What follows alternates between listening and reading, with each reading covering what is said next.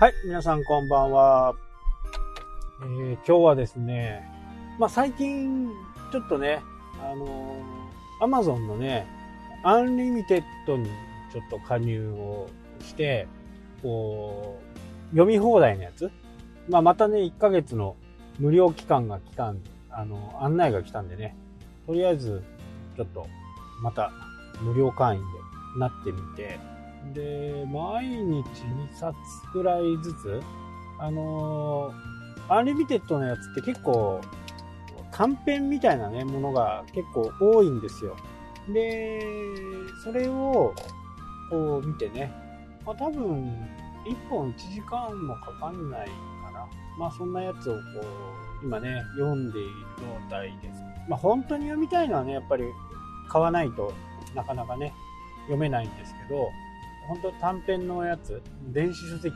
えしか出してないようなものとかは、まあ、気軽に読めるんでね。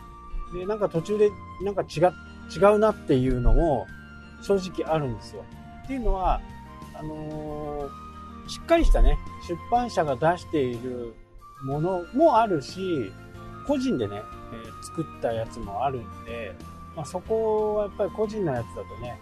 どうもなんか変な感じですね。誰でもね、電子書籍、PDF が書ければね、それを変換してね、EPUB っていうやつに変換するだけで、電子書籍としてね、登録できます。まあそれもちろん販売もできますからね。まあそんなのを読んでいたらね、ちょうどこう、体についてのね、本もあったんで、読んでみたんですけど、こう、まさしくそうだなっていうことがね、あったんで、まあこれちょっとね、皆さんにも伝えた方がいいかなと思って、ちょっとシェアしとこうと思いますね。に人間の、まあ、本能っていうやつですかね。本能っていうもので、まあ、昔、大昔の人間と今の人間。まあ、顔、形はね、流行によって多少違いどもう、基本的なものっていうのは変わらないわけですよね。で、その時に昔の人って、まあ、どうやって生きていたかっていう、その辺からね、ちょっとこう話が始まっていく。なかなか興味深かったんです。今の私たちは、こう、文明病という、まあ病ではないんですけどね、時代の流れなんでね、こればっかりはまあどうしようもないというような形ではあるんですけど、まあ、文明病ってどういうものかっていうと、まあスマホ依存症であったりね、えーテレビ依存症であったり、まあそういったものが挙げられるのかなというふうにね、思う。で情報の量がね、江戸時代の一生分が一日で起こってくるような、それだけすごい情報量が今の時代ある。で、50代、50歳、60歳、50年だと、人生50年だとしてね、江戸時代ですよ。50年分の情報がね、1日で手に入る。まあ、そのぐらいすごい時代になってきている。それも場所も、時間も関係なくね、自分が欲しいと思った情報はすぐさま手に入るというふうな時代、ね。なので、この時代を放棄しようというふうになると、まあ、田舎のね、本当の山奥で生活していくしかないっていうふうになるんですけど、まあ昨今流行っているね、このキャンプ、ソロキャンプ。これはね、やっぱりあの、この文明病のね、治療にもね、すごくこう、役役立つわけですよね。何にもない、自分で作らなきゃ、あの食べ物もないみたいなね、買ってくることなんかできない。まあ事前にね、準備していけば買ってくることはできますけど、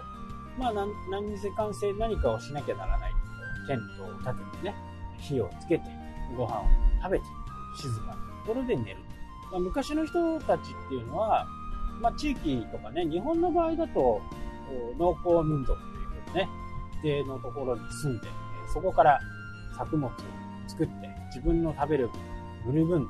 まあ、物々交換みたいな形でね、肉と交換したり、何か加工する納豆、豆腐とか、そういったものと、こう、魚とかね、交換する。まあ、そういう風な生き方だったわけですよね。で、日本以外のところだとね、狩りをして、まあ日本でもそうですけどね、狩りをする人たちにいまして、取ったものをお腹いっぱい食べて、で、次の獲物。まさしくね、動物的な生活をしていたわけですね。朝、日が昇ると同時に起きて、日が沈むと同時に寝る。まあ本当にこう、昔ながらの暮らし方。これが文明のね、社会になって、電気を24時間使えるし、水も食料も冷蔵庫があってね、低温で冷やしてくれるし、まあ、これが文明の力でもあるんですけど、まあ、こういうところからね、一歩こう外に出てみる。僕なんかはね、こう海を見てみたり、海の匂いを嗅いでみたり、ね、山の匂いを嗅いでみたり、こうそうすることで、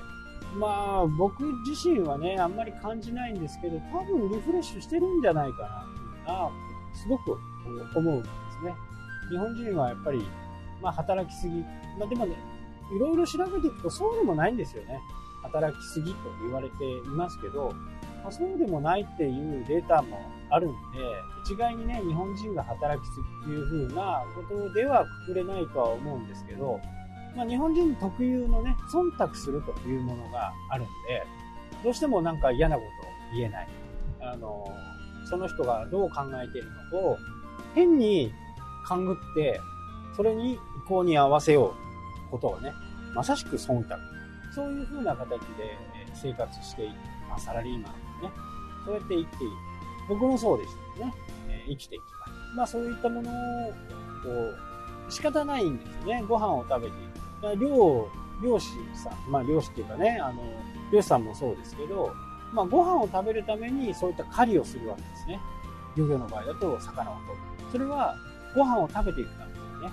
それと同時に私たちもね、